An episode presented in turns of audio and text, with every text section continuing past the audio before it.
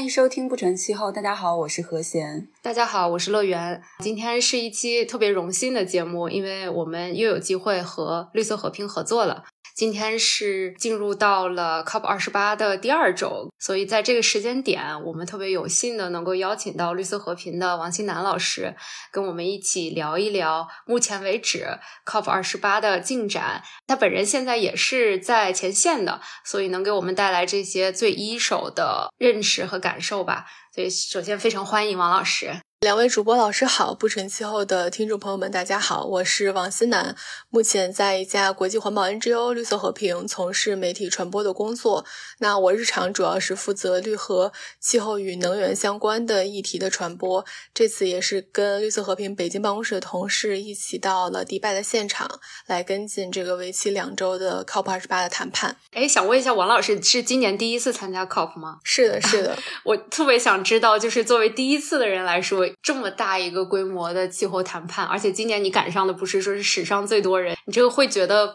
有一点怎么讲，就是有点 overwhelming，然后没有办法呃安排自己的行程，特别繁忙，有那种感觉吗？确实是这样的，对，这是我第一次来到 COP 的现场，然后我这边看到好像说今年的大会官方的注册人数应该已经超过十万了，所以应该是一个对最大的一次会议。其实我们。呃，这次在开会之前，因为绿色和平全球一共来了四十多位同事，在不同的办公室飞过来。就我们在行前会上也有讲到，说大家如果是第一次来的话，肯定会感觉有这种 overwhelming 的感觉，就会每天都觉得我在哪儿，我在干什么，就是这个是非常正常的。那我本人也确实是有这样的感觉。其实最主要的一个感觉就是这个大会现场真的超级大，因为它是分蓝区和绿区嘛。那这种有 badge 的，或者是真的在这个呃有谈判的这些进程，都是发生在蓝区。但光蓝区的本身已经是非常的大的，感觉每天就是在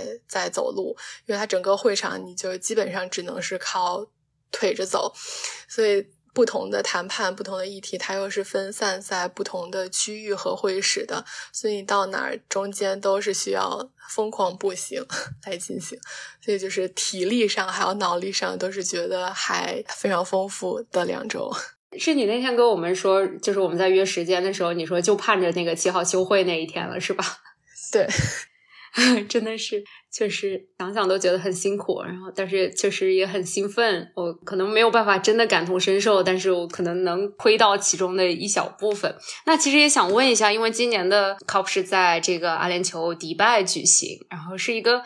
我们会觉得它是一个有点特殊的地方，因为嗯，阿联酋本身是一个石油国家，然后这次的这个主席又是石油公司的 CEO，还看到有朋友发了说他们那个万圣节的时候吧，有那种巨大的那种光电投影，投影着是骷髅，然后也有挺多追踪国际气候谈判的人就把这个视为是一个不太好的隐喻，所以想问一下，是不是也没有太多的时间能够去？体验就是这个国家或者这个城市，它是不是有一些特点？还有就是因为这样的主办国和主席的这种身份，它会给这次大会带来一个什么不一样的氛围吗？嗯，对，是这样的。其实我们这两周基本上每天就是往返在酒店和会场之间，还没有特别感受到迪拜。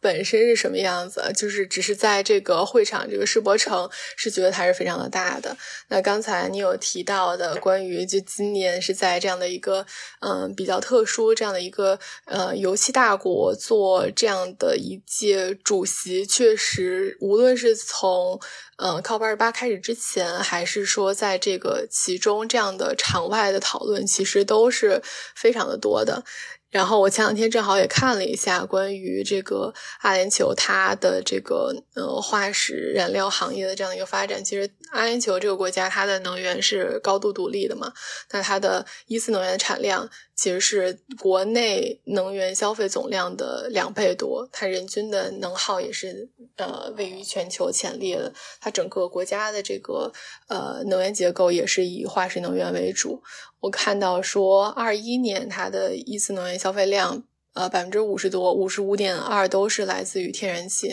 三十九点七是来自于石油。它可再生能源的消费其实占比是非常的少的。所以整个呃阿联酋它本身的一个能源结构相对来说是比较的落后也好，或者是比较特殊，来作为这次的主席国。那还有另外一个比较。嗯，之前好像很有新闻性的一件事，就是今年的大会的主席，他恰好又是阿布扎比，嗯，国家石油公司的 CEO。然后我看到在第一周的时候，那个 The Guardian 还出了一篇那个 关于他，那好像是十月还是十一月份他线上接受采访的这样的一小段的一个话，然后被拿出来。来讲说，他有说这个关于化石呃燃料淘汰对于是不是能达到一点五度或者两度目标是没有科学依据的。然后这个其实这种场外的声音在本届 COP 二十八还是可以比较明显的能看到的。其实我有一个小小的疑问，就是作为主办国或以及主席，他们对这个 COP 的影响是如何体现的，或者是说有多大呢？然后另外一个，其实刚刚说的，它是他们的能源主要是以石油、天然气为主，可再生能源比较少。我的理解有两方面吧，一方面就是说，的确他们去办 COP 有很大的争议。我然后后来我又一想，就是是不是也代表以石油或者或者是那些天然气的公司，他们在积极的追求一种转型呢？然后因为我也看到他们就是今年也就是。在资金方面，也就是提出提供了对对是这样的。其实整个 COP 二十八是作为这个联合国气候变化大会，是讨论这个气候变化问题最重要的一个全球论坛。那么多边也是多边气候进程里面很重要的这样的一个环节。每年都是在这五个区域集团里面轮流的有这样的一个举行。那去年和今年其实都是在呃这个中东和北非的地区。我听说明年是要换地方了。那这个缔约方会议主要的它两个目的，一个就是来评审这个我们经常讲的 UNFCCC 联合国气候变化框架公约，还有巴黎协定等等的一些执行情况。那么下一步就是说通过决定来进一步更好的呃发展或者实施我们之前既定的巴黎协定的一些一些目标。那其实从呃我们的角度来看，呃，主席国在这其中是发挥了一个很重要作用，但这个作用并不是说它在某一个议题上可能是有什么样的一个引导性，或者是说它的话语权。会更大还是什么样子？但是作为这样的一个嗯国际的这样的一个会议，那么作为 COP 大会的主办国家，在引领全球的气候对话，或者是确保它能产生更大的雄心和实施方面，是发挥了这种统领性的比较重要的这样的一个作用的。其实刚刚现在也跟我们就是介绍了很多，比如说跟今年 COP 相关的背景，然后主席国的相关的知识，在我们更详细的去聊聊。议题进展之前，我我想问一下，就是比如说，我们作为中国在 COP 二十八中的立场以及关注点，还有也想先给我们听众概括的介绍一下绿色和平在 COP 二十八的一些活动啊，然后主要的一些情况吧。好呀，没问题。中国其实，在 COP 二十八主要的一个立场，第一个就是最基本的，就是我们是在积极的应对这个气候变化的。我们也是希望可以跟各方形成这样的一个合力，在这样的一个呃两周的会议期间，可以达成一定的成果，来加快了全球应对气候变化的这样的一个进程。那么除此之外，我们呃坚持的一个非常重要或者基本的原则，就是巴黎协定以来我们。一直在强调的这个共同但有区别的责任。那么，作为发展中国家，我们是跟发展中国家站在一起的，需要敦促呃发达国家做出这样的一个率先，无论是承诺、行动还是资金落实等等方面的这样的一个进展。那么，其实，在关注点上，我觉得不光是对中国，其实各个国家都是这样，在跟应对气候变化非常相关的这些话题，其实都是非常。紧迫而且值得讨论的，那么最终最后能写到这个呃决议最后的文件里面，这些都是各国的谈判代表 夜以继日、逐字逐句这样协作的这样的一个很主要的原因。那么回到这届 COP 二十八，可能最关注的几个点，一个就是这次首次进行的这个全球盘点。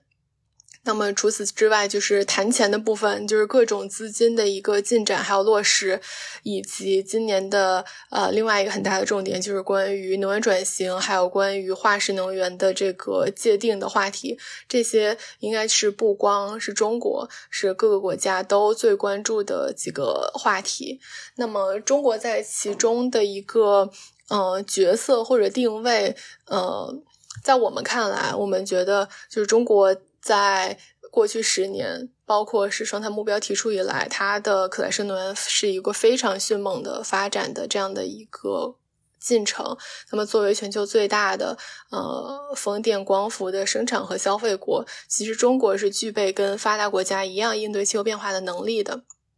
那么同时，它作为发展中国家，也有着跟其他发展中国家一样的呃诉求和关切，所以这样的一种中间的角色，我们觉得其实是为解锁谈判进程当中的一些难点问题提供了很多的机会。那么中国一方面需要跟其他的发展中国家在一起，共同来敦促发达国家付出更多的实际行动，落实承诺，落实呃资金支持，但与此同时，我们也有能力在比如说，经常提到这个三倍可再生能源装机、化石能源的替代等等这些更有雄心的汽油目标上面，成为一个国际上面的领导者。然后再讲绿色和平。COP 一般的人员组成大概是分为三类，第一类就是国家的领导人，那么这次就是来自一百九十八个缔约方的国家的代表。那么第二类就是一些正式的观察员，比如说像联合国机构、政府间的组织、非政府组织。那么绿色和平其实也是作为这个联合国呃正式的 NGO 观察员，是在这一类的呃。人群当中的，然后第三类就是媒体，然后大概在嗯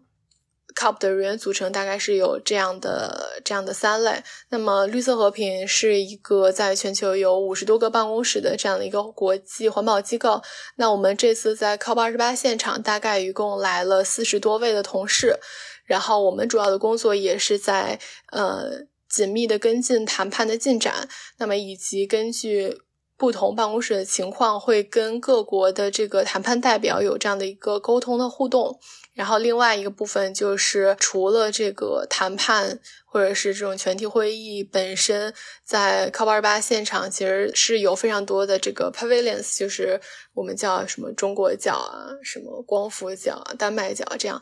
很多的这样的边会活动，所以绿色和平不同的。办公室的同事也会参与，或者是筹办、举办这样的不同的编会的活动。因为我们是提前三天来到了现场，然后我们来了之后，大家就会有这样的一个分工，基本上会根据议题有这样的一个划分。可能有一些同事主要就是跟进这个 GST 全球盘点的进展，然后一些同事是跟进资金方面。的情况，一些是跟能源议题，一些是跟比如说生物多样性议题。因为在会议现场，就即便是一个议题下面，也会有非常多场的这个磋商和谈判在同时的进行，所以是完全是跟不过来的。所以我们就会有一个共享文档，每天在晨会上会更新，说我们今天谁去听哪一场会，谁去听哪一场会，然后之后我们都会把会议的信息放在这个共享文档上，然后每天早晚都会有一个这样的总结的会议。来来分享今天，比如说早上起来，我们就会大概说一下今天都有哪些重点会议，我们需要去听。那哪个同事去听什么样的题？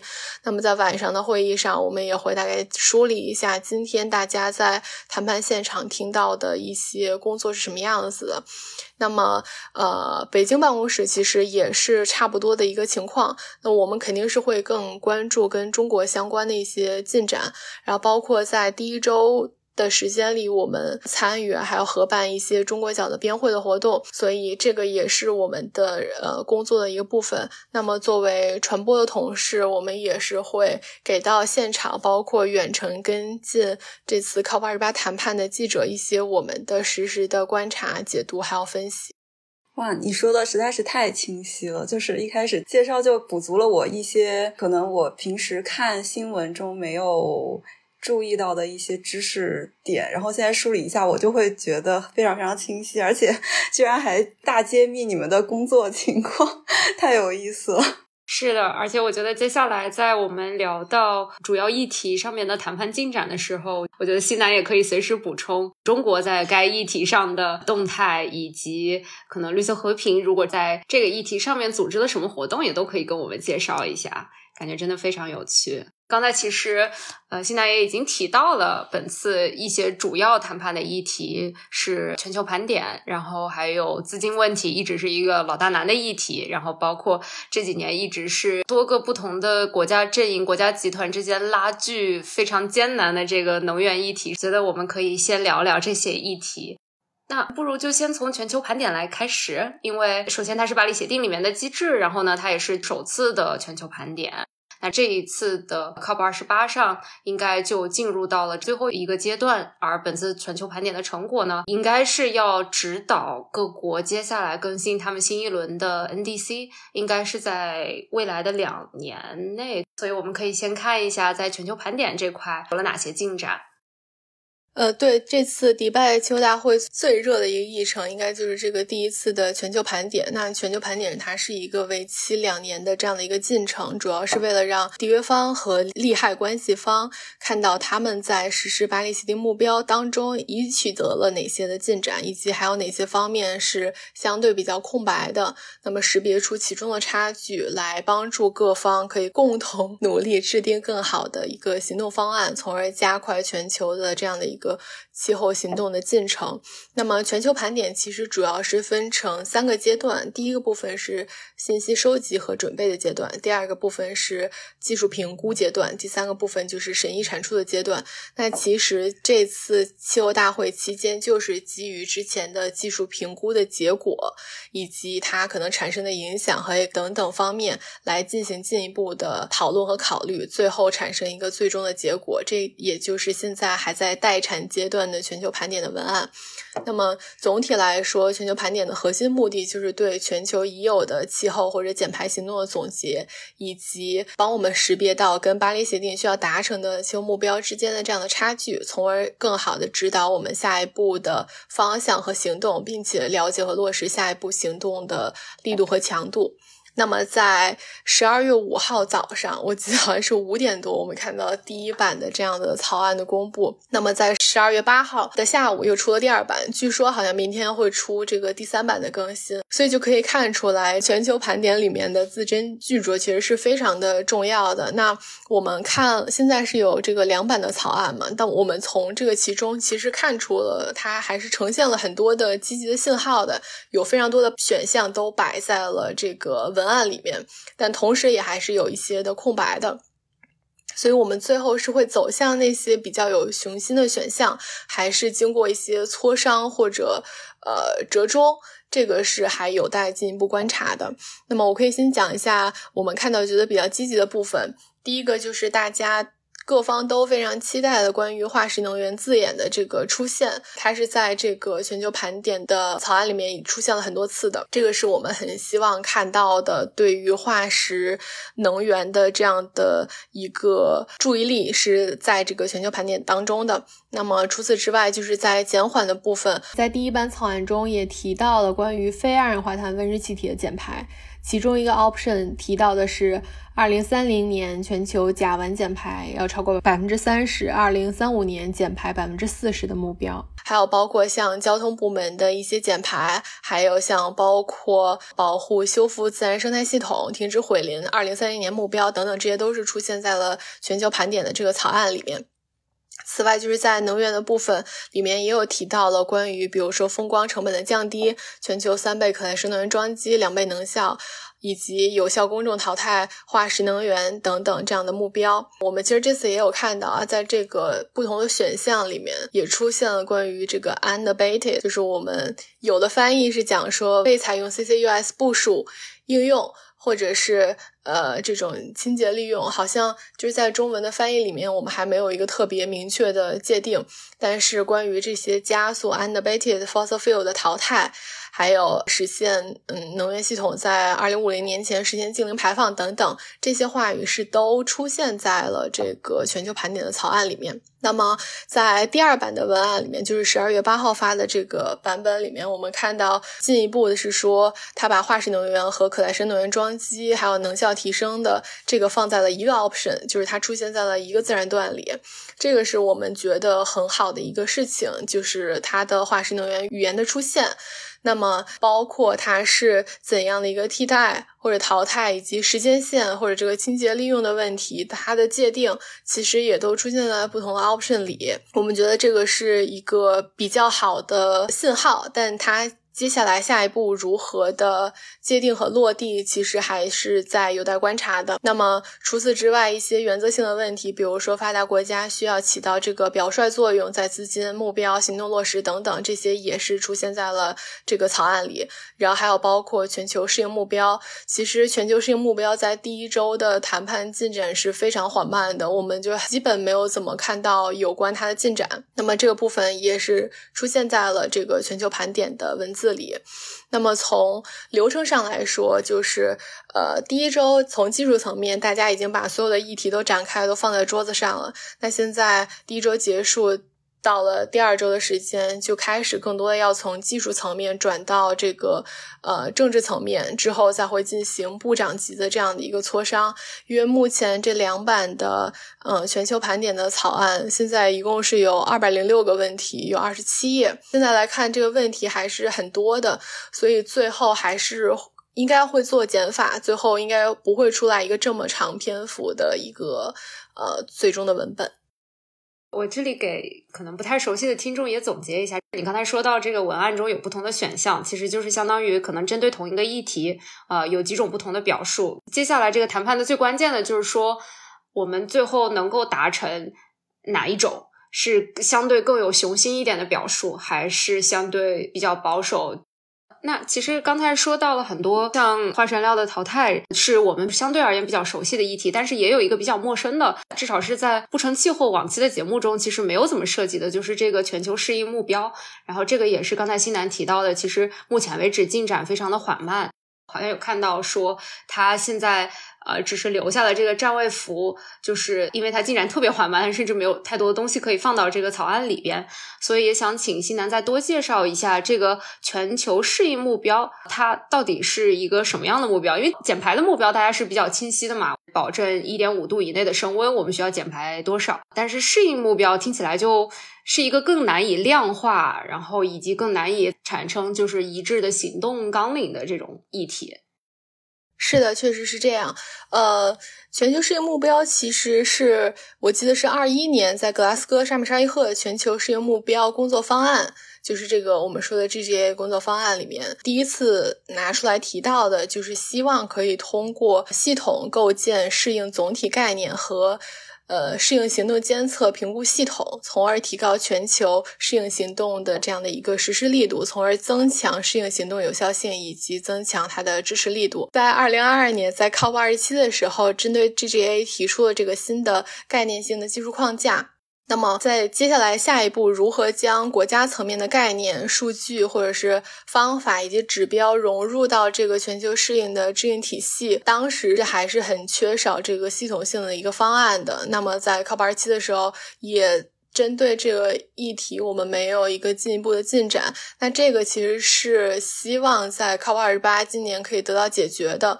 我们比较期待看到是全球适应目标确定之后，这个目标接下来下一步是要怎么用、怎么落实，也是我们非常期待在这次 COP 二十八可以得到明确和进一步落实的这样的一个方向。呃，我看好像是上周有出一个 GGA 的草案，但是我没有那个。呃，仔细再来看，但是总体而言，它这个关于 GGA 的部分，它在整个第一周的呃谈判或者是它的。讨论度其实都是相对来说比较低的。对这个草案，我其实也是有看到，就是之前来上我们节目的朋友们他们写的一些回顾，好像提到了适应的主题有呃涉及到水资源的，然后粮农系统的健康的生态系统，然后甚至就我个人非常关注的这个物质文化遗产，在面对这个气候变化的时候的这些风险。可能目前为止还是缺乏这个定量的目标，然后以及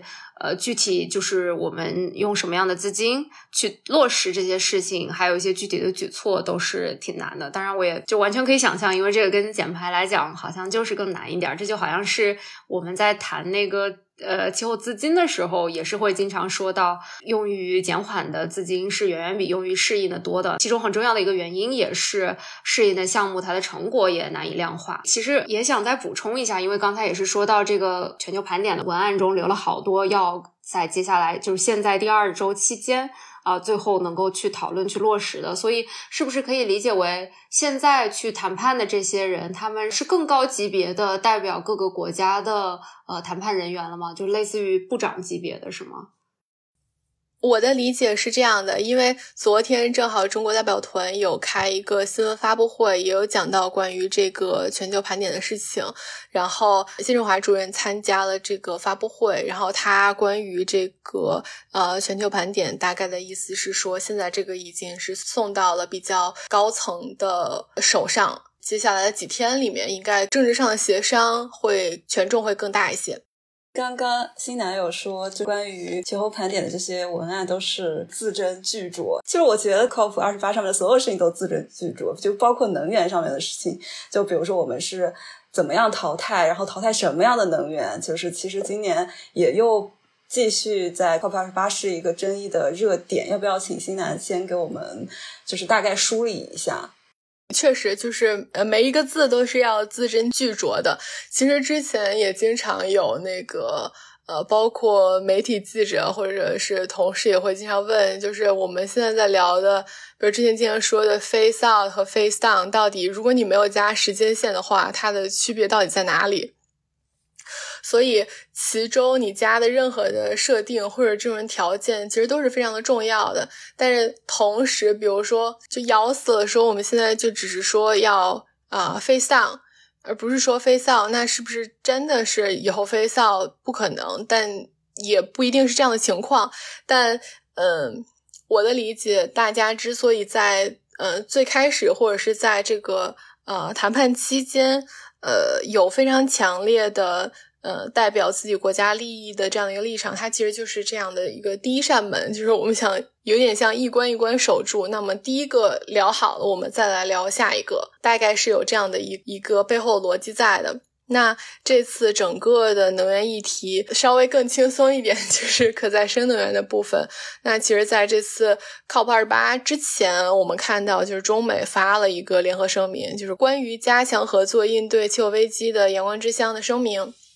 这里面有提到说，我们要支持 G 二零提出的关于嗯推动全球可再生能源装机增至三倍。那么这个其实是一个很积极的信号，因为中美双方作为世界上两个最大的排放国，它对于推动国际社会采取更强有力的气候行动来实现减排目标，其实是有非常大的这样的一个领导的作用的。两国在气候大会之前释放出这样积极共同应对气候变化的信号。对于整个 COP 二十八的进展来说，都是一个很好的一个事情。那么后来我们也看到，这个关于装机的目标也出现在了在这次 COP 二十八第一周的中旬，主席国提出了这个关于全球可再生能源及能效的宣言。那截止目前，好像已经有一百二十三个国家签署了。那在这个宣言里面，也是提出要在二零二二年的基础之上，到二零三零年全球可再生能源装机要达到三倍，这样总体的装机应该是会超过一百一十亿千瓦，能效提高至两倍。这个是主席国提出的，作为他们的这个全球加速脱碳计划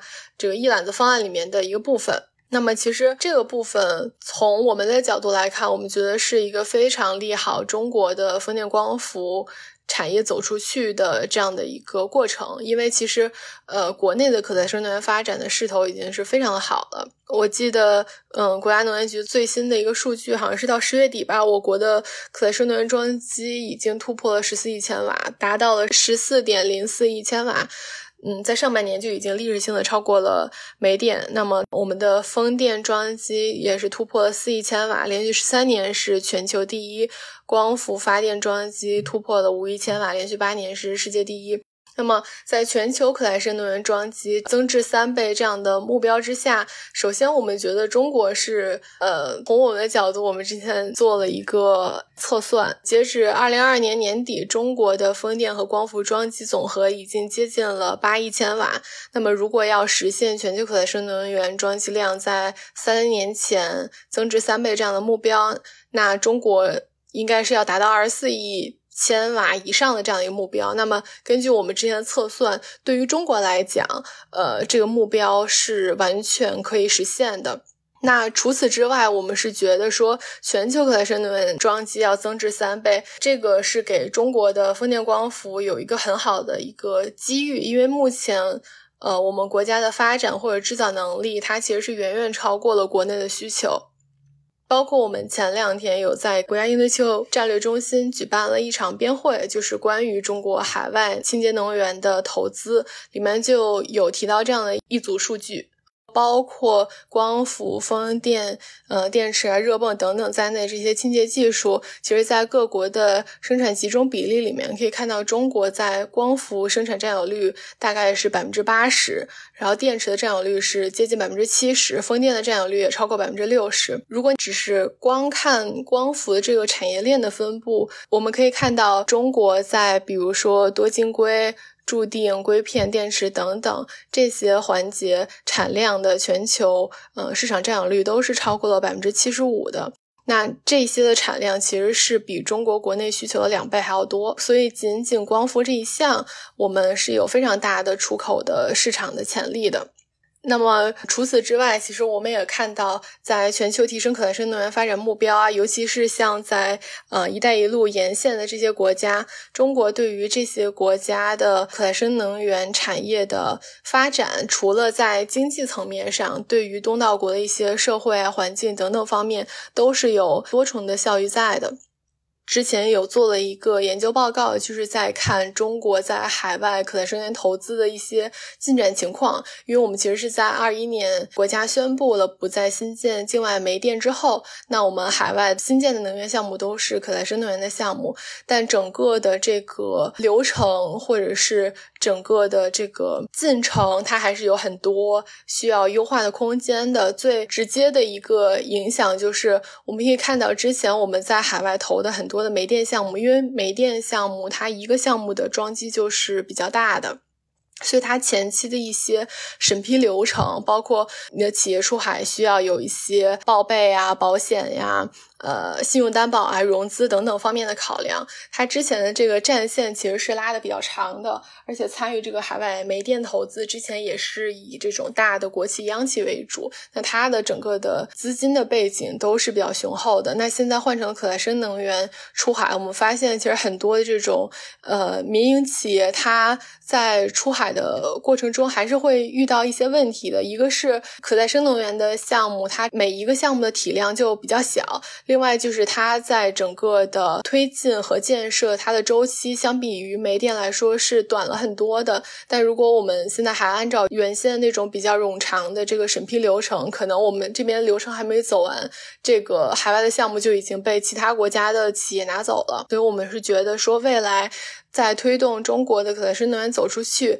这其中可能还是需要。包括像政策制定啊、金融部门、行业协会等等，共同来有这样的一个讨论，针对这些审批流程啊、融资啊等等问题，是不是会有一些更好的一个优化的方案在的？除此之外，在能源的国际合作方面，除了针对这些带路沿线国家或者发展中国家，今年其实，在大会上讨论比较多的，也是这两年国内也一直在讨论，就是像 CBAM 啊这样的单边的。贸易门槛，这个 CBAM 指的就是欧盟碳边境调节机制。那它好像是在今年五月的时候生效。它主要是一个税费的调节机制，会对于进口到欧盟的产品征收这样的一个碳关税，它应该不叫碳关税，但是为了方便理解，大家都管它叫做碳关税。其实不光是这个碳关税，还有很多像，呃，前不久欧盟也有对中国的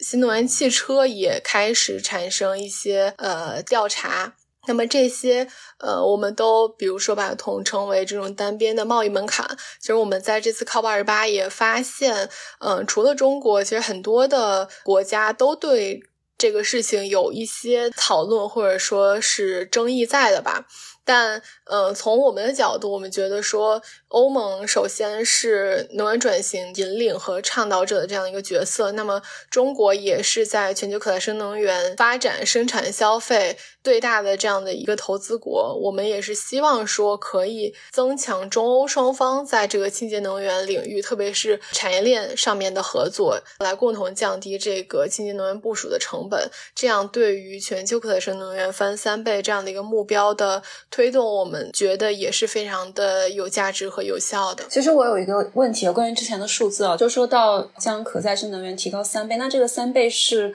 怎么来的？就上一次读书会的时候，有一个关于那种气候相关的一些盘点啊、报告什么的，所有的那些数据基本上都是近几年可再生能源。就是主要是太阳能、风能的消费量是稳健增长的，比如说二零二一到二零二二年增长百分之十七，然后但是再回到整体的这个能源消耗上来说，比起那个化石能源来说还是少了很多，所以我就在好奇，就是这个三倍是是怎么来的？这是一个好的问题。嗯，在今年五月的时候，爱爷有发布一个报告，然后应该。呃，是进行了这样的一个建模的测算的。那如果我们还是想要达到这个两度甚至一点五度的这样的一个温升目标，那在能源领域，我们需要有一个呃什么样的目标或者一个实施路径？在报告里面是第一次提出了要在三零年前可再生能源装机达到三倍。那么我记得在。这次 COP 二八开始之前，主席国跟 Arena 就是另外一个这种能源类的智库，然后还有另外一家，他们三家一起联合出了一个报告，也是有再次强调了要实现三倍的这样一个目标。我没有完整的看这个报告，但它里面应该有讲到说这个三倍的目标是怎么样测算出来的，以及它是怎么贡献到这个巴黎协定的目标里的。那 接下来我们是不是要讨论老大难的问题？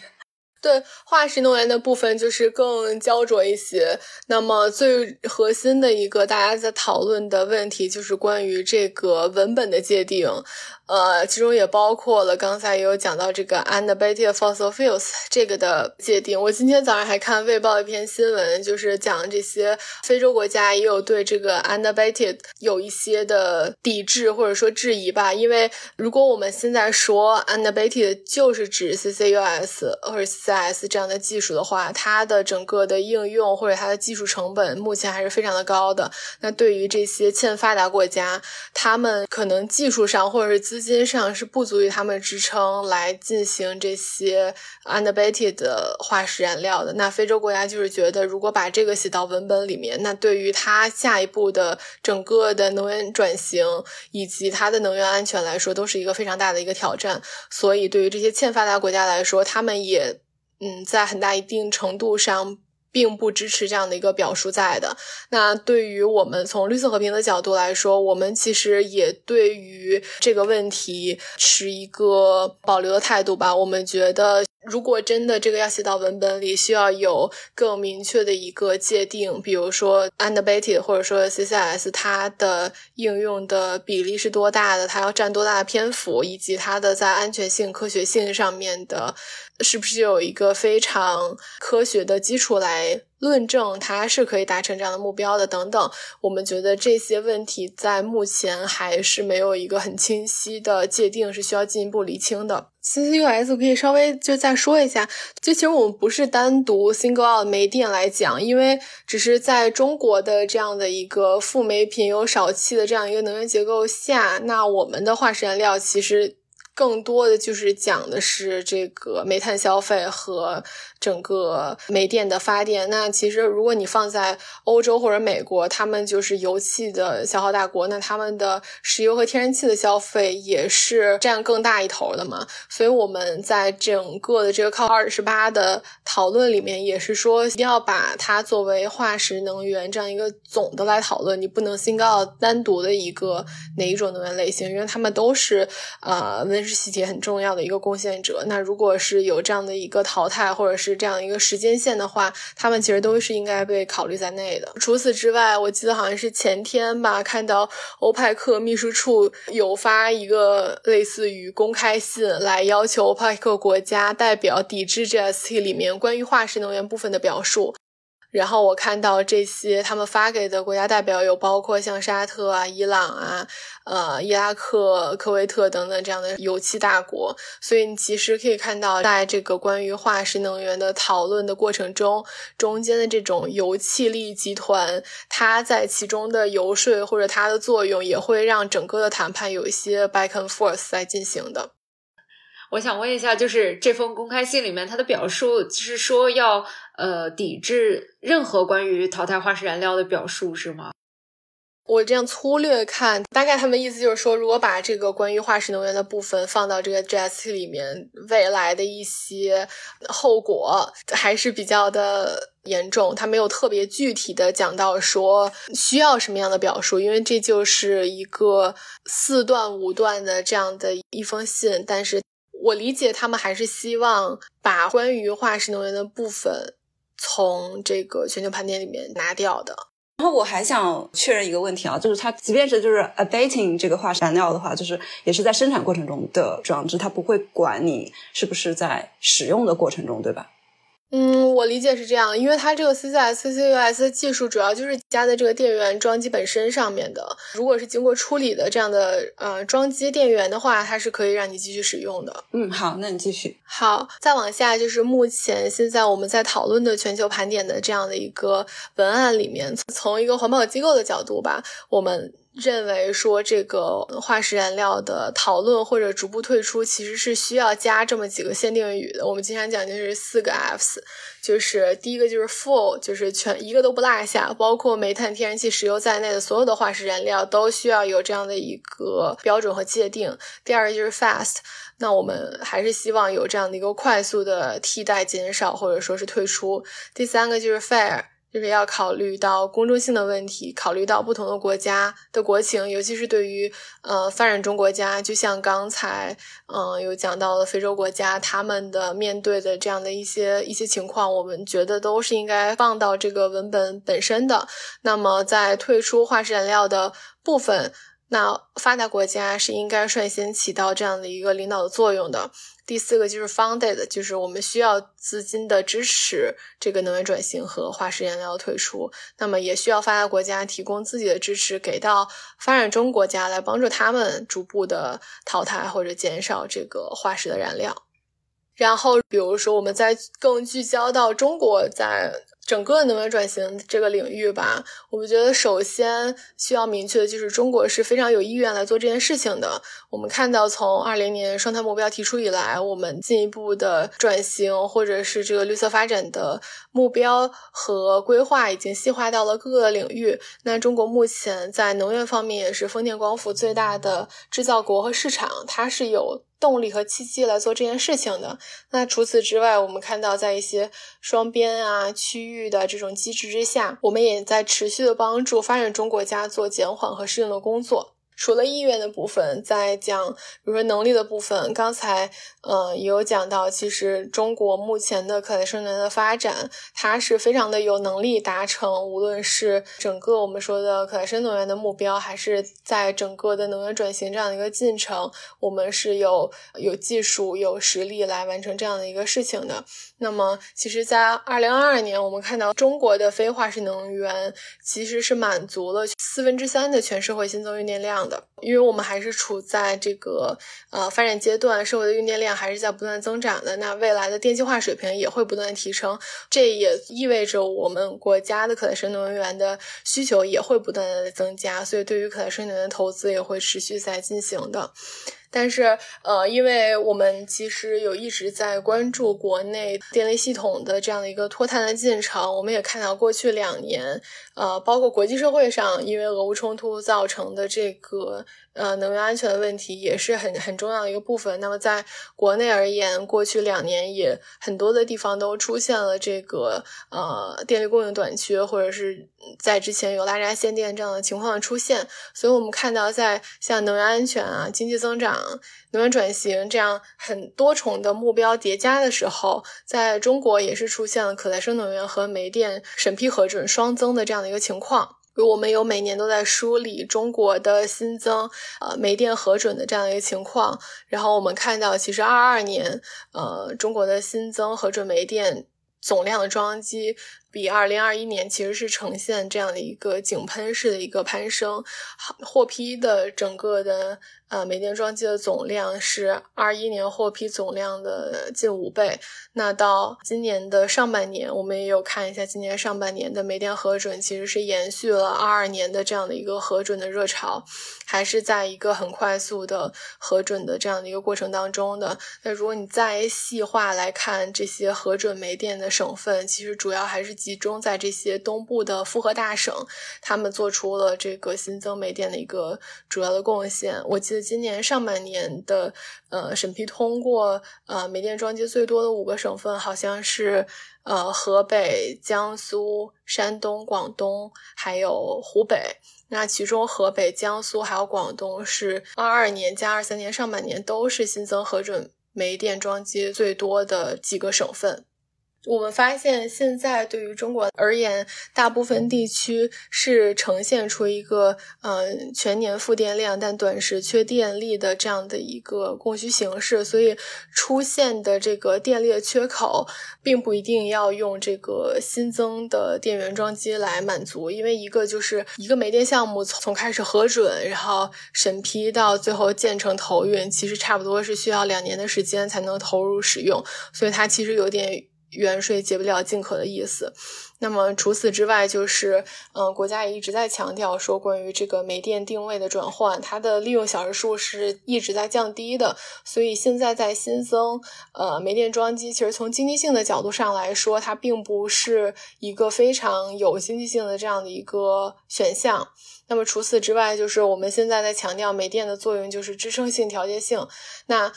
这就意味着它下一步是需要有一些频繁的启停来起到这个调节的作用的。但其实频繁的启停对于煤电机组来说也是一个比较大的一个挑战，因为它之后不再是这个主要的机核主力的这样的一个电源的。但如果我们现在在嗯，持续的上一些煤电的装机，它其实是会造成这个电力系统的进一步的僵化，因为它会挤占这个 capacity，导致比如说我们其他的一些嗯可再生能源，它可能就不能更好的一个出力。呃，我想问，那其实针对你刚才说的这个，其实总量是不缺的，然后只是就是间歇性的会有这个呃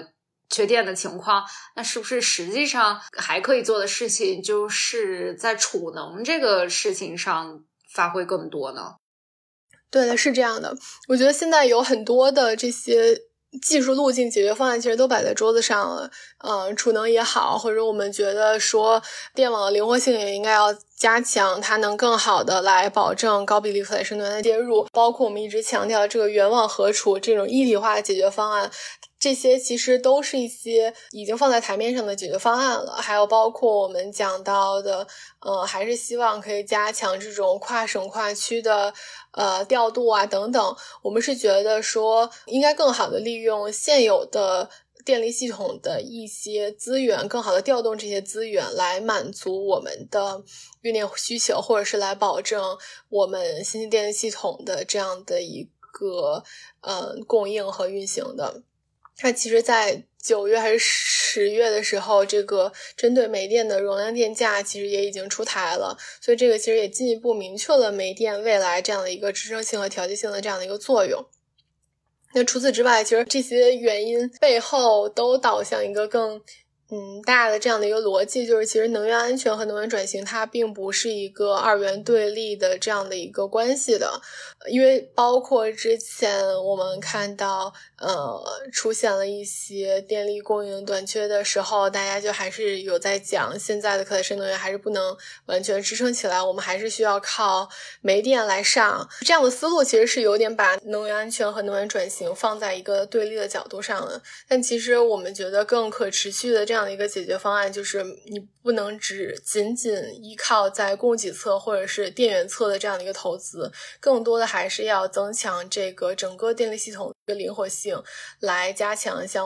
这种源望和处这种一体化的一个解决方案。我很久没有接触到谈论煤炭的这件事情了，在我的眼中，就是煤炭就不应该讨论，因为它在我眼中就已经跟比较污染的东西就是挂钩，然后我们就应该讨论其他的东西。但是今天就是。拓展了我的很多知识边界了。其实还有一个问题，就是你刚刚已经说，我们国家的可再生能源它的产量其实是挺大的，甚至还可以出口。那在产量和我们消耗的这个中间的缺口，这个过渡的过程中，是不是价格还有政策是蛮重要的事情啊？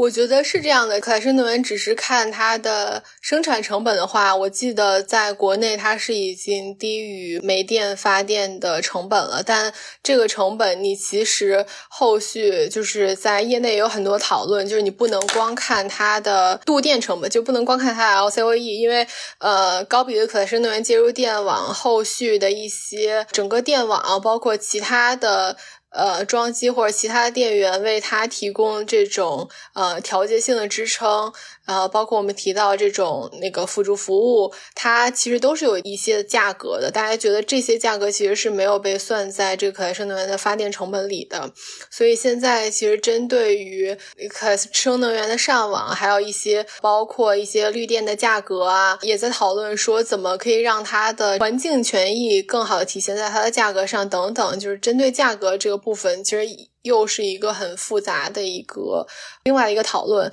但就电力系统本身而言，其实是不能只看这个可再生能源它发电的一个度电的成本，电力系统为了配合它，呃，后续承担的这些成本，其实也应该呃算在其中的。因为我们刚才也提到了非可再生能源和可再生能源发电成本的问题，然后这就让我想到了，我们可能还需要再聊一下另外一个老大难的问题，就是这个钱的问题。然后这个好像看似今年开幕第一日就有这个好消息传来，因为有这个损失与损害基金的通过，然后有各个国家的这个注资的这种喜报。但是仔细一看呢，觉得这些资金加起来，它的缺口还是蛮大的。然后以及包括，其实我们知道过去最核心的一些谈判的分歧，其实是集中在比如说哪些国家有资格获取这个资金，以及谁来管理。所以想请西南介绍一下这块的进展。对，是的，你刚才提到的这几个都是呃，这次关于呃资金的讨论很重要的一些话题。那我们看到，在这个整个 COP 二十八第一周取得的进展，就如果按时间顺序来说，那第一个就是这个损失与损害基金的这样的一个落地，在 COP 二十八开幕的当天。它的这个落地其实是给了各国一个很大的鼓舞。那当时就是有十几个国家纷纷拿出资金来注入这个去年在埃及沙姆沙伊赫达成的损失损害基金的这个篮子里面。目前我看好像已经有超过七亿美元的一个注资，整个的金额还是会持续增加的。然后是在当天看到阿联酋和德国就分别承诺向这个里面提供了一亿美元的这样的一个资助，这也是确实给本届 COP 二十八开了一个好头。但是你刚才有讲到，这个资金其实是远远不够的。我们接下来其实还是期待可以看到更多国家可以继续往里面注资，因为我们看到其实光二零二二年气候变化造成的损失与损害。就达到了一点五万亿美元。那么，如果是要到二零三零年前，也有研究有表明说，这个脆弱国家其实是需要大概两千九百亿到五千八百亿的这样的一个美元的资金的支持。所以，相比之下，七亿美金是远远不够的。下一步还需要嗯继续观察，就是刚才乐文也有讲到，就是关于谁出钱谁受益这件事儿，以及可能更细化的像。呃，金额的期限，这个是一次性的，他们来付清，还是说每年都是以这样的进程？记得好像有一些国家是，先是为期两年，好像是每年都给这个钱，还是两年之内一共给这样的一个钱？总之就是对于这个金额期限的界定，以及这个钱什么时候可以真的给到这些发展中国家。那么像去年在埃及也有。呃，大概达成共识是说，资金是先由世界银行托管四年，那这个中间的这个托管运作是怎么样来进行的？这些其实都是需要进一步讨论的。那到目前为止，我们在 COP 二十八其实没有看到它放在明面上有这样的一个呃讨论和细化。嗯。我好像有看到说，呃，还有一些细节是要留到下一届 COP 上来确定的，就是这个基金董事会啊，还有一些其他的细节安排。我非常能够理解，就是这些小岛屿国家和最不发达国家他们拖一年，对他们来说是一个很大的负担。那万一就是这一年当中发生了很大的这种，比如说气候变化相关的灾害，然后他们就需要这样的基金，就感觉 很难。而且就是，特别是我这一次在查资料的时候，才意识到说，这个损失与损害基金机制是一九九一年就已经提出的，然后我们过了三十多年才取得了一定程度的进展。这样想起来，我就是还是能够体会到这些小岛屿和最不发达国家他们的这种失望，甚至是绝望的。是是这样的，但其实相比于其他的一些资金机制，其实这个损失损害基金已经是比较快的了。像其他还比较重要一些的呃资金，一个就是这个长期资金，就是在零九年的时候，发达国家承诺到二零二零年每年提供这个一千亿的美元的支持，好像现在是。延伸到了二零二五年吧，就我们先不说这一千亿美金是不是能够真的兑现，就是到二零二五年之后，这个长期资金它支持是以一个什么样的模式和形式出现？其实这个在这次大会已经开始有了一些讨论，应该不会在这届大会上达成这样的一个共识，但对于下一届 COP 二十九来说，可能会是一个焦点的话题。那除此之外，还有就是这个适应资金的部分。那全球适应目标的谈判目前进展是最为缓慢的。那我们看到，其实 OECD 几个月前有发了一个报告，呃，里面好像是有提到说，这个全球适应资金是下滑了百分之十四，少了四十几个亿。所以，随着这个全球气候变化带来的这个极端天气的加剧，全球适应。工作它的优先级是非常需要有一个提升的。那我想在这个现在在进行的第二周的谈判，可能也会把这个全球适应目标以及适应资金的增加来提上这次谈判的一个日程。这没剩几天了，但是我感觉后面还有好多要谈。是啊，对，谈钱就好难。不过是不是又会像往年一样会拖蛮久的？感觉很少有能如期完成的。Finger cross，不要这样。我想回家。我真。想问的，我感觉你们的这个安排很紧，早晨还有晨会，然后晚上还要回顾。对我每天早上七点半开晨会，这谁受得了？救命！天呐！因为其实有的那种什么全体出席大会是早上九点就开始的，我们是有大巴嘛，从酒店到会场的。呃，大概也有半个小时的车程，这样，所以如果大家要赶上九点，嗯，这种全体会议是需要比较早到现场的，因为他那个现场如果坐满的话，你就进不去了。所以我们早上的晨会都是比较早来进行的，然后晚上的这个 huddle 其实是在会场那边。我们订了一个会议室，每天晚上会在那边进行一些这个一天的一个总结。刚刚其实西南有介绍到第一周绿色和平还有很多，特别是绿色和平最关注的这些谈判议题相关的这种边会活动。然后那第二周也还有这些吗？还是第二周大家基本上就全神贯注的在跟这个谈判的进展了？绿色和平北京办公室这边是在第二周没有边会的进行了，但是整个就是大会来说，它为期两周，每天都。在不同的 pavilion 有这样的边会在进行的。我记得今年就光中国角好像就有超过一百场的边会在那边来举办。因为今年到场的中国人好像有超过三千，我看到就是还挺多的。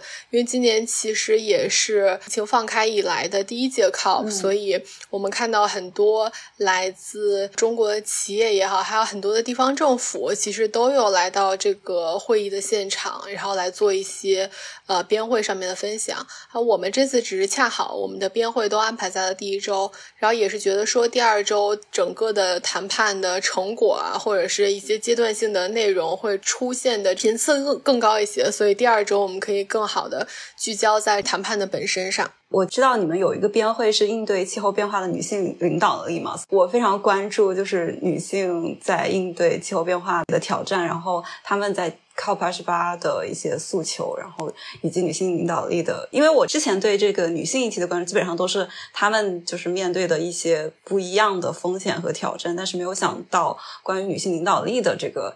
主题，然后再结合本来我们要和袁英老师聊嘛，然后她也是一个领领导，然后我就蛮好奇这个问题的。这个我就大概讲一下，因为我们其实在这个上面的。研究并不是特别的多，但其实从我一直以来的一个观察，就包括绿色和平、北京办公室，还有整个这次来看到全球各个办公室的同事，发现我们的性别比例也还是蛮不一样的，就还是以女女性同事为主。然后我发现，其实，在整个应对气候变化的这个领域，女性的占比其实都是比较高一些的。那如果就是从关于这个气候变化带来的影响的角度来看，我之前有稍微看了一下，其实，在就是全球整个的范围之内，处于这个极端贫困状态的妇女和女童，大概有三点八八亿人，是高于男性的三点七二亿的。这个数据是二零一九年的，稍微有一点旧，但是是可以看出来，在受影响的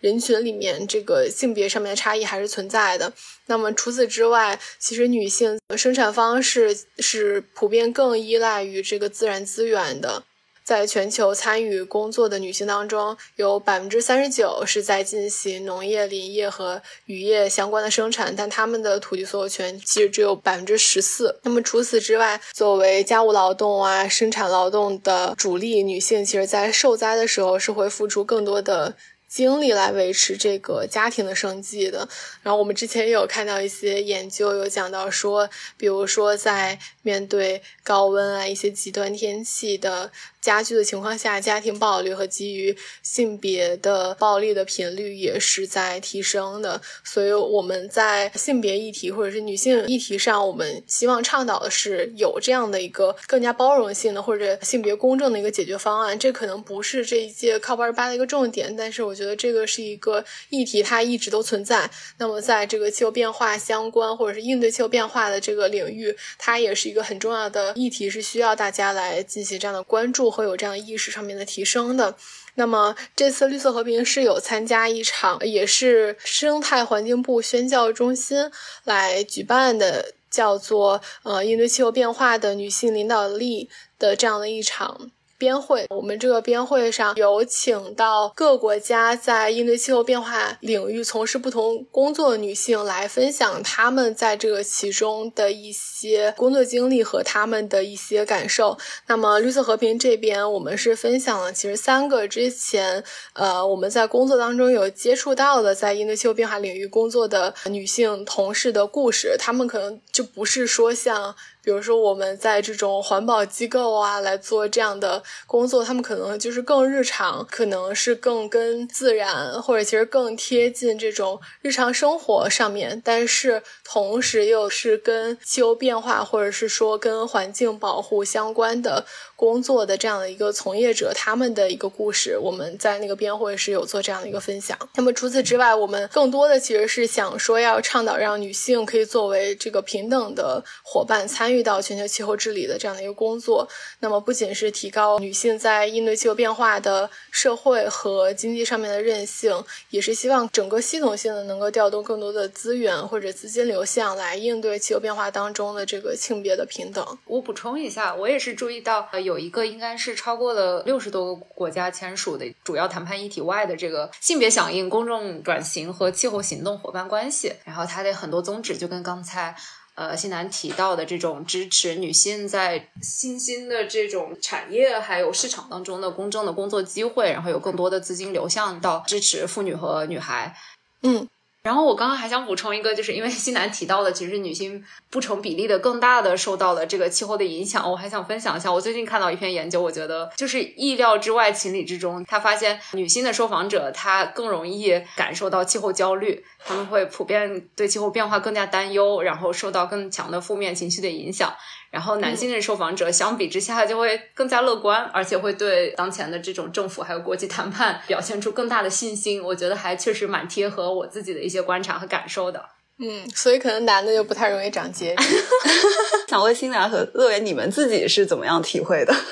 嗯，我觉得差不多就是这样。新南先讲，我在想一个友好一点的词。对，我还想偷听一下你的答案。我觉得，呃，作为一个国际环保机构从业者，很多时候你是在一个 bubble 里的，你身边的人都是对气候议题比较敏感和关心的。但如果你放在现实世界和社会里，他的关注度一定。没有那么高的，但是能明显感觉到这两年对于气候变化，特别是像比如说今年哦华北地区的这个特大暴雨等等这样的极端天气的出现，让更多的公众有感受到这个气候变化的这样的一个迫切性存在的。但我觉得作为一个从业者，你每天其实看到这些呃新闻。有的时候是觉得很无力，但有的时候在我现在的阶段是会觉得有一点麻木的。有的时候也会想说，我们在做的这些 是不是在散播焦虑？就啊，这个我好有共鸣。对，每天就在看各个国家。嗯，出现这种的极端天气，但是你说普通的个人，他是可以有一定的行动力和这个强调个人的 agency，但你说他真的能改变系统多少呢？或者他现阶段能解决这样的问题吗？其实这个中间还是有一些迷思在的，对我自己来说，嗯。我也想补充一下，就刚才何贤的那个问题，其实就是我的理解，女性受访者更容易呃感受到这种气候焦虑，可能也是因为本身作为一个相对弱势的群体，她更容易对呃弱势的群体以及这种不公平的现象，呃更能够感同身受。但是另一方面，我也是对新南刚才说的那个话特别有共鸣，就是这一篇研究中也有一句，就当然这个就是显而易见的，就完全可以想象的，就是经历气候变化灾难性后果更严重的这些。比如说，全球南方的这些国家的人，明显要比这些发达国家的人的气候焦虑感更强。那这个其实也就是说，哪怕是像我们这样的，很多时候也是呃，生活在一个很好的一个城市的环境当中，我们很不担心我们的生计直接的受到气候变化的影响。所以我们在这边谈气候焦虑的时候，有时候也是觉得，就是我们不配谈这个事情。嗯，对，是会这样。其实，在这次 COP 二十八，我记得第一周的时候有看到。呃，新闻就是那个巴西总统卢拉，他在有一次发言里面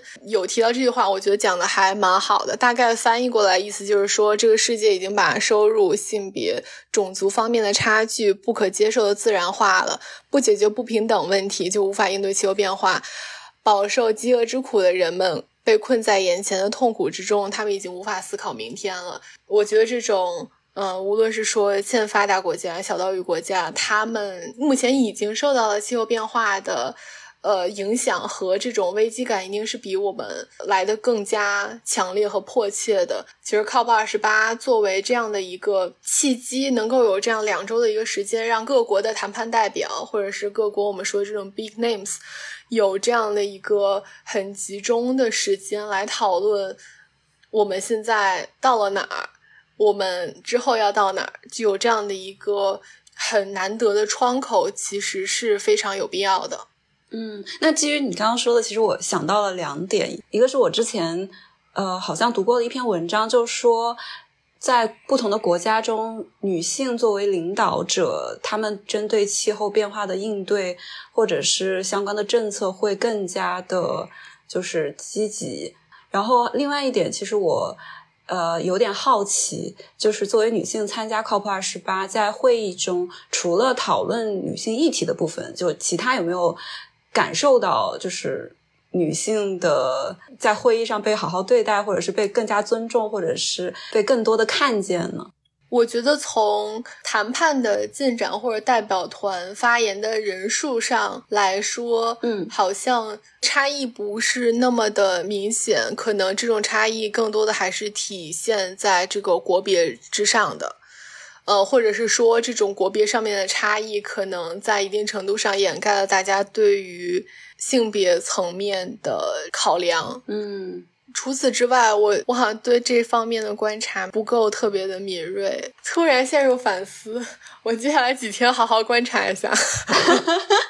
除了以上这些话题的话，还有没有你特别关注的或者对你来说特别印象深刻的话题，想跟听众朋友们分享一下？呃，我们其实也看到，就是随着这个气候变化的加剧，人类暴露在这个热浪当中的风险也是在持续的增加的。那像比如这种水资源匮乏，会影响到农业的用水供应，从而威胁到粮食安全。这个议题其实，在本届的 COP 上也是有一些的讨论的，包括我昨天其实正好碰到了一场关于这个粮食安全的边会的分享，然后也可以稍微呃分享一点信息给到大家。因为作为北京办公室来说，我们目前是对这个农业粮食方面没有特别的一个项目在跟进，但其实像这种粮食安全问题，它其实是这种跨部门或者是区域的，嗯。这种关键的气候风险，它是会很大程度的体现在这种，比如说低洼沿海地区，或者是陆地与海洋的生态系统，以及这个农业和食品的安全上。那么昨天我记得在那场会上，大家有讲到，就是其实这个粮食安全的问题是被排除在这个 GST 之外的。就我今天还特意看了一下这个全球盘点，我现在有的这两个草案，除了在这个 Prebular，就是呃全球盘点的这个序言里面有提到。到一句说要 recognizing，就是认识到粮食安全以及受气候变化影响，呃，粮食生产系统脆弱性的这个问题，在整个正文里面，其实对于粮食啊、农业的这个部分是其实没有提及的。但像比如大家都经常讲到的大豆啊、牛肉这些，嗯，全球软性商品，它其实并不像化石燃料，它是不能被消除的。所以，这个粮食安全或者是这种可持续。农业的这样的讨论是需要很迫切的被提升到这个日程上来的。十二月一号的时候，在 COP 二十八有超过一百个国家签署了这个关于韧性粮食体系、可持续农业及气候行动的阿联酋宣言。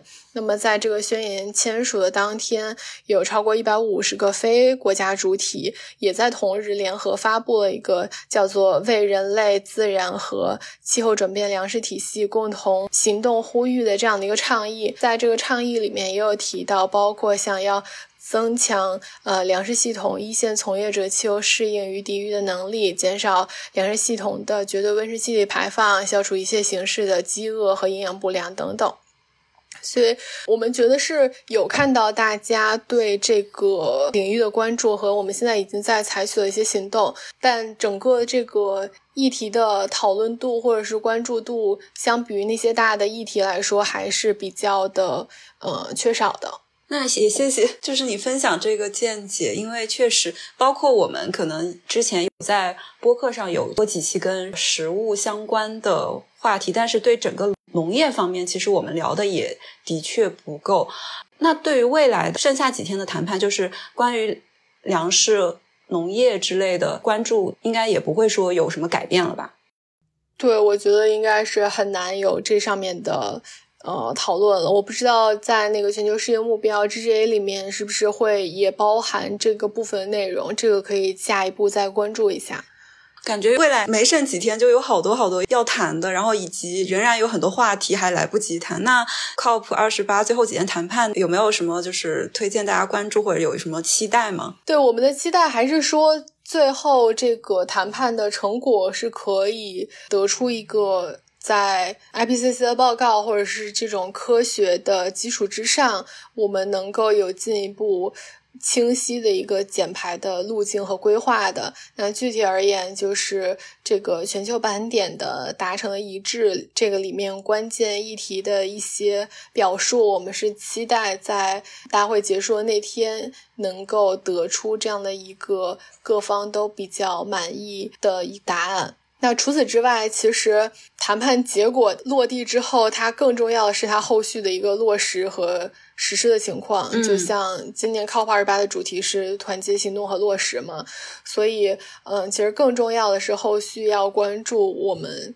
里面讲到的这些资金、这些行动，是不是真的可以支撑到我们这些谈判的结果，以及能帮助我们实现最后的这样的一个控温目标？我觉得后续的这个行动和路径还是非常重要的。对，所以刚刚新南有提到，不仅我们要关注这个具体的细节谈判的条文，然后也要关注后续它怎么样去落实和实施，以及具体的行动。其实现在。来说，我们气候行动的主体已经慢慢细化到一些机构。那么，关于地区类的气候行动，新来有没有什么相关的观察？嗯嗯，我觉得这个问题还挺好的。我们其实这次在 COP 二八的现场也有看到，包括中国角在内，很多的边会是有这个。中国的地方政府的人来参加或者来参与筹办的，因为我们那天正好在中国角有一场活动，在我们活动后面就看到了有常州的市政府，还有深圳的市政府有来做他们在低碳绿色产业上面的一些发展的情况。其实这个话题也是绿色和平比较关注的。我们有一个叫做地方气候行动力的这样的一个项目，我目前其实主要就是关注这三个重点区域，就是京津冀长。三角和粤港澳大大湾区这三个经济基础比较好、产业结构也比较优的。地区，我们是觉得这样的地区，它是有能力，也有资金以及各方面技术的支持，率先的实现碳达峰的这样的一些区域。那么，其实，在过去两年，我们看到绿色产业在对于中国经济增长是带来了非常大的一个引擎的作用，包括像刚才一直在提到的风电、光伏。除此之外，还有像电动汽车、动力电池、新型储能等等，这些都是。在给，如果是地方层面的话，是给地方的政府以及给整个的中国的经济增长带来了很多的新的动能。那我们看到，其实，在中美的这个三 D Land 的联合声明里面，也有强调说，两国要支持加强这个。呃，审计、州际以及城市在电力、交通、建筑等等领域开展更多的这样的务实的气候合作。所以，接下来下一步，我们也是觉得说，这些呃，我们在看行动的时候，它的颗粒度可以再细分一些，可以看到州际或者省际的这样的一个他们气候的行动。那这些气候行动汇集在一起，它的一个落实，其实可以更好的推动这个国家或者地区的应对气候变化的这样的一个能力。的，嗯，好开心啊！因为我就在深圳，然后听到哦，好好哦，对啊，对啊，还蛮开心的。然后其实这也给我们就是播客未来的选题也提供了一个新的思路。我们有谈过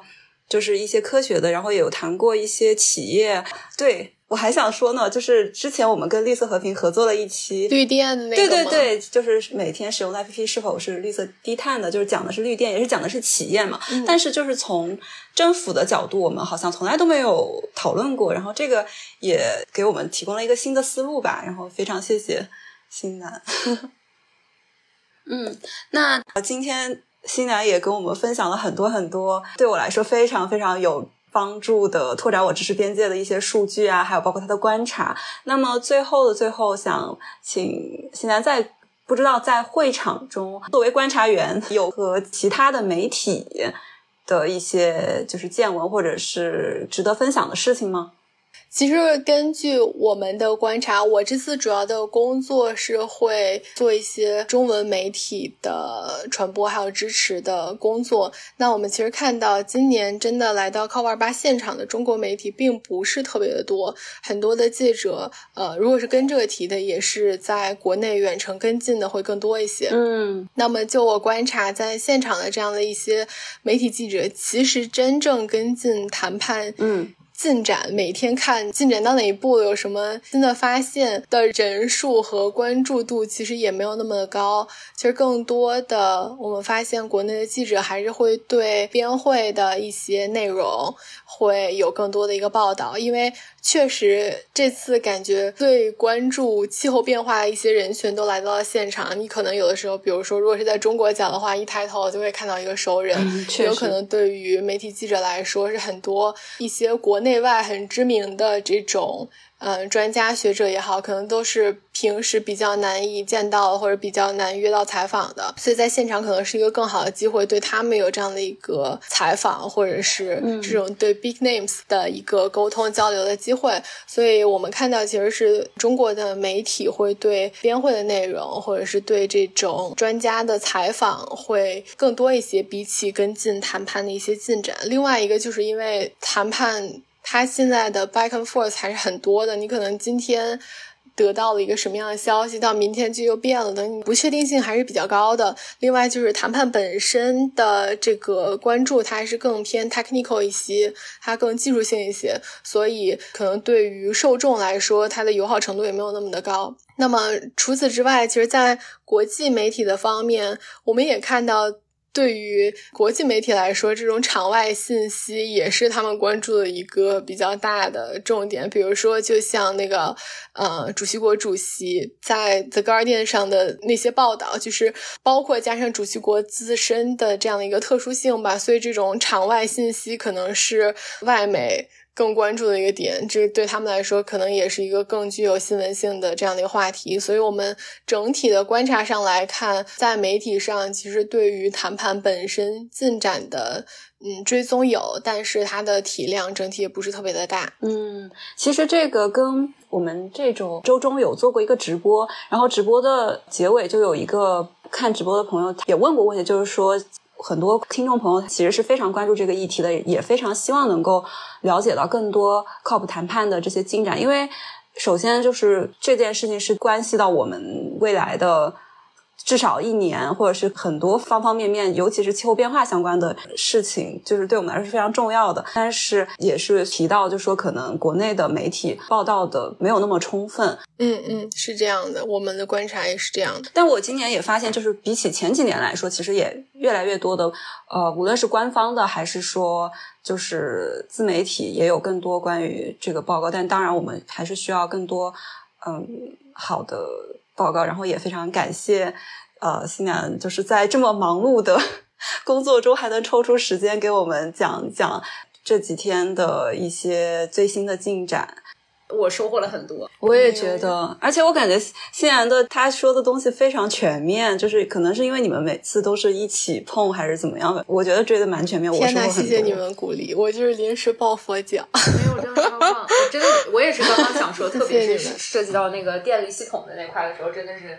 确实是，也是我今年就是对这块可能呃最集中学习的一个一几分钟。天呐，谢谢。好。嗯，那今天就是非常感谢新南给我们从呃 COP 二十八的现场带来一手的信息，让我有很多新鲜思考的一些洞察吧。然后这也是我们今年针对 COP 二十八的主题的一系列的活动中的一期播客。我们在 COP 二十八开始之前有做了一个 COP 二十八的读书会，然后接下来有一个直播。在 COP 二十八之前呢，我们又把我们从播客开始以来的所有的 COP 相关的播客重新都日更了一下。然后今天到了第二周，就是我们跟绿色和平的这一期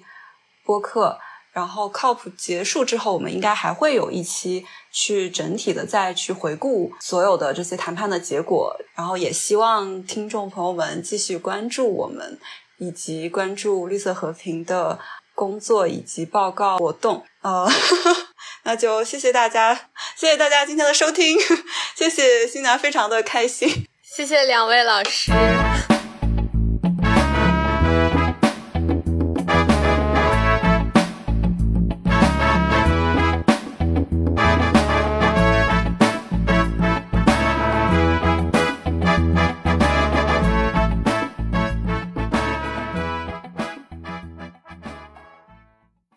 感谢收听《不成气候 No Such Climate》。